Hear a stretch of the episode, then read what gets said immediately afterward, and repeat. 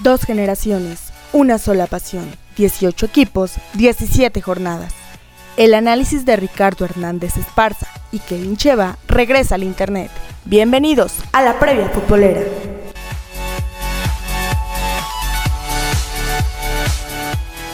¿Qué tal amigos? Aquí estamos de nueva cuenta, pues ya para platicar de lo que es la fase de repesca del fútbol mexicano en este torneo de apertura 2021 Liga MX y que bueno, pues para que ustedes sepan cómo se va a disputar esta ronda a partido único. Kevin, ¿cómo estás? Un gusto saludarte. Muchas gracias, pues bienvenidos a todos a la previa futbolera del repechaje de la reclasificación de la Liga MX Apertura 2021.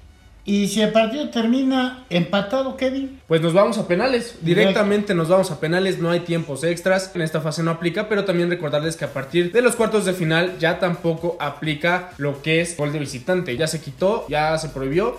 Entonces, en lo que corresponde al repechaje, únicamente nos vamos a los penales en caso de igualada. Exacto, y bueno, pues ya se tardaron un poquito, pero dieron a conocer días y horarios. Y pues el primer partido, platícame Kevin, en fecha histórica para nosotros. Así es, Santos contra San Luis este sábado 20 de noviembre de 2021 a las 7 de la noche, transmisión por Azteca 7. Y el árbitro designado para este compromiso es César Arturo Ramos Palazuelos. De los últimos nueve compromisos que han disputado Santos y San Luis en Torreón, la escuadra potosina solo se ha apuntado una victoria a cambio, pues nada más y nada menos que de siete triunfos de la escuadra lagunera y un empate. Y en su último duelo celebrado en la comarca, disputado el 7 de noviembre, igualaron sin anotaciones. No está de más recordar que Santos llega a este compromiso como quinto lugar de la tabla general con registro de 5 triunfos, 9 empates y 3 derrotas, 23 goles a favor y 16 en contra para 24 puntos. Como local, que es la condición en la que va a jugar, disputó 9 choques con saldo de solamente 2 victorias, 6 empates y un descalabro. Su rival, San Luis, se ubicó en el lugar 12 de la clasificación, con 4 victorias, 8 empates y 5 derrotas, 19 goles a favor y 23 en contra para 20 puntos. Y como visitante de 9 encuentros celebrados, ganó 3 con 5 igualadas y un revés. Imagínate, a San Luis solamente le bastó ganar 4 veces, 4 de las 17 jornadas, ¿no? Entonces, bueno, obviamente fueron muchos empates, pero aún así, de puntito en puntito fue sumando el cuadro potosino. Exacto, luego pues la actividad es aquí en un horario muy complicado para los poblanos, pero bueno Así lo decidieron. Puebla contra Chivas en el Estadio Cuauhtémoc el mismo sábado, pero a las 9 de la noche transmisión por Azteca 7. El arbitraje a cargo de Marco Antonio Ortiz Nava, que esperamos que haga una buena labor, ¿no? Que no, no sea factor para este que un equipo salce con la victoria. Que simplemente se dedique a hacer su chamba y que nada más pase. Inquietante antecedente el que nos presenta la historia de los juegos entre Puebla y Chivas celebrados en casa de los camoteros. Y es que de los últimos 13 partidos de liga en los que se enfrentaron en la Angelópolis, es decir, el Estadio Cuauhtémoc, la franja solo pudo ganar uno a cambio de seis empates y en seis ocasiones el rebaño sagrado se alzó con la victoria. La última vez que se vieron las caras en el Estadio Cuauhtémoc fue el pasado 30 de julio en compromiso de la fecha 2 y Chivas ganó 2 por 0. Pues avanzó esta fase luego de terminar en el séptimo puesto de la tabla general con 24 puntos como resultado de 6 triunfos, 6 empates y 5 derrotas. 16 goles a favor, 16 en contra. Como local, en el Apertura 2021 disputó 9 choques, 3 triunfos, 3 empates, 3 descalabros. Y Guadalajara se ubicó en la fase regular como décimo de la general, con 22 puntos, luego de ganar 5 compromisos, empatar 7 y perder 5, con 13 goles a favor y 13 en contra. Como visitante jugó nueve partidos con dos triunfos, cinco empates y dos descalabros. La actividad del SAR. ¿Cuál es tu pronóstico?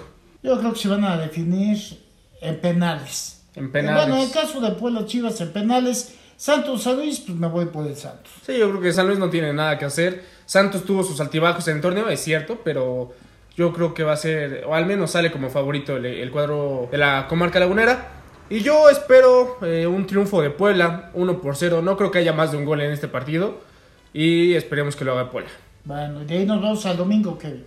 El domingo a las 5 de la tarde empezamos por TUDN, Toluca contra Pumas en el estadio Nemesio 10 de Toluca. Y bueno, eh, hay algunos antecedentes, pero antes el arbitraje. Sí, sí, un partido que, bueno, pues ustedes saben que Toluca juega a las 12 horas. Pues, Igual que Pumas. Se la aplicaron a las 5 Sí. de la tarde, que es supuestamente lo que retrasó, ¿no? La publicación de días y horarios de esta ronda. Bueno, quedará para la anécdota. Arbitraje de Fernando Hernández Gómez y platícame de la historia de este encuentro. Pues de los últimos 10 partidos de liga que han disputado estos equipos en el Nemesio 10, los Pengos apuntaron 6 triunfos a cambio de 3 victorias de los Pumas y solamente se registró un solo empate el 31 de julio de 2013. En relación a la última ocasión que se vieron las caras en territorio escarlata fue el pasado 29 de agosto, dentro de la fecha 7 de la apertura 2021, cuando los Diablos Rojos vencieron por 2 goles a 1 a los Pumas del UNAM. Toluca fue sexto de la clasificación con 24 puntos gracias a 6 victorias, 6 empates y 5 derrotas, con 22 goles a favor y 22 en contra. Como local, el cuadro Escarlata jugó 8 duelos, de los cuales ganó 3 con 4 empates y un revés. Pumas, lugar 11 de la clasificación, ganó 5 partidos con 6 empates y 6 derrotas, 17 goles a favor, 23 en contra, para 21 unidades. Como visitante, la UNAM ganó solamente un choque, ojo, eh, a cambio de 3 empates y 4 descalabros. Realmente los Pumas entraron como panzazo, etapa de reclasificación, pero a ver si no le juegan una mala pasada a, a los pingos, ¿no? Pues vamos a ver, porque regular, regular, Toluca no fue. No, para nada. Y el último partido de la reclasificación, Cruz Azul contra Monterrey en el Estadio Azteca, el domingo a las 7 con 15 minutos. Yo creo que esperan algún empate por ahí entre pingos y universitarios, que lo pusieron 15 minutos después de haber cumplido las dos horas. Transmisión por tu DN. Arbitraje a cargo de Fernando Guerrero Ramírez. ¿Y qué me dice la historia de estos juegos? Pues marcado dominio de Cruz Azul sobre Monterrey jugando en territorio cementero. Pues de los últimos 14 partidos que disputaron en la capital del país, la máquina se impuso 9 ocasiones, 4 empates y solamente una vez ganaron los Rayados. Esta victoria se dio el choque de vuelta final del torneo Apertura 2009 por dos goles a uno en compromiso disputado el 13 de diciembre de aquel año.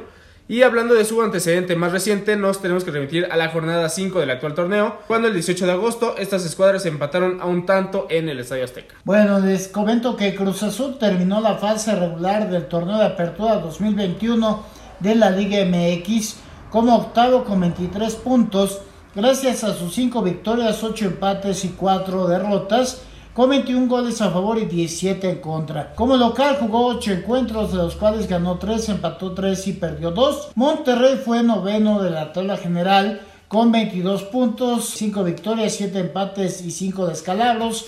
19 goles a favor, 16 en contra. Y como visitante de 9 encuentros celebrados, solo pudo ganar uno, también mucho ojo.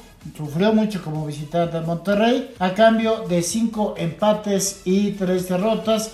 Esto, bueno, pues hablando de la Liga MX varonil.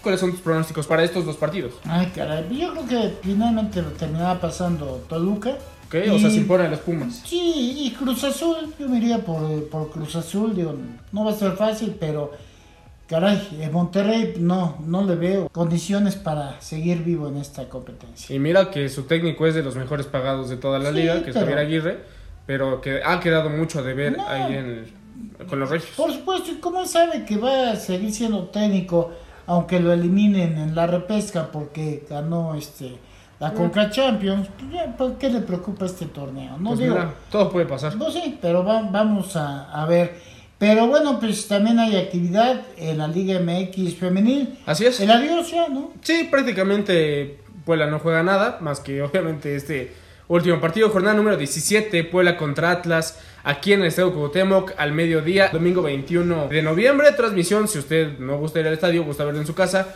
por TBC Deportes, así que bueno, este es pues ya el, el último juego de las dirigidas por Juan Carlos Cacho y nada más un torneo que prometía bastante al inicio de, de este certamen, no fue así, pues ya ni modo a seguir preparándose para el siguiente. Exactamente, Kevin. Bueno, pues es la previa entonces de la repesca y también, bueno, pues el comentario sobre la Liga MX femenil. Y nos vamos, Kevin. Así es, nada más recordarles nuestras redes sociales para que nos sigan. Estamos en Facebook como Deporpuela, tal cual, así estamos. El Twitter arroba Deporpuela RH y arroba Cheva Kevin. El Instagram Deporpuela-oficial. Y claro, nuestro podcast de Spotify como La Previa Futbolera y nuestro canal de YouTube Revista Deporpuela. Así que déjenos en los comentarios quiénes son sus favoritos para pasar a los cuartos de final junto con algunos equipos que ya están ahí metidos, lo que es este América, Tigres, León y Atlas. Exacto. Vámonos. Vámonos. Hasta luego. Pásenla bien. El análisis de la jornada ha terminado. No te pierdas nuestra próxima emisión. Síguenos en Twitter, arroba RHE y arroba Cheva Kevin. No olvides darle like a nuestra página de Facebook, Depor Puebla.